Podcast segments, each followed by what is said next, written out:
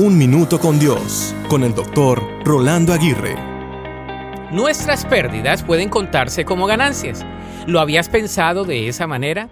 Usualmente las pérdidas acarrean en sí un sentimiento de duelo, desánimo y hasta desilusión.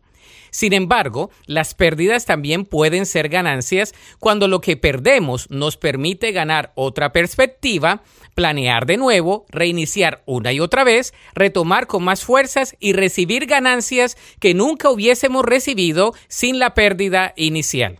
Por ahí dicen que el que no arriesga nunca gana. Y aunque ese dicho no se puede aplicar para todo en la vida, sí es muy real.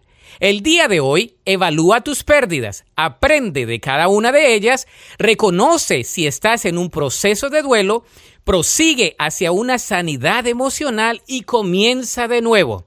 Dios nuestro Padre perdió a su Hijo Jesús en la cruz del Calvario. Por esa pérdida súbita, tergiversada y horrífica, se ganó mucho más. Por esa pérdida ahora tenemos la posibilidad de una nueva vida y una vida en abundancia. De modo que la pérdida llegó a ser una gran ganancia. En la vida cristiana puede ser así. El apóstol Pablo entendió este principio al decir en Filipenses 3:8 y ciertamente, aún estimo todas las cosas como pérdida por la excelencia del conocimiento de Cristo Jesús, mi Señor, por amor del cual lo he perdido todo y lo tengo por basura para ganar a Cristo. Para escuchar episodios anteriores, visita unminutocondios.org.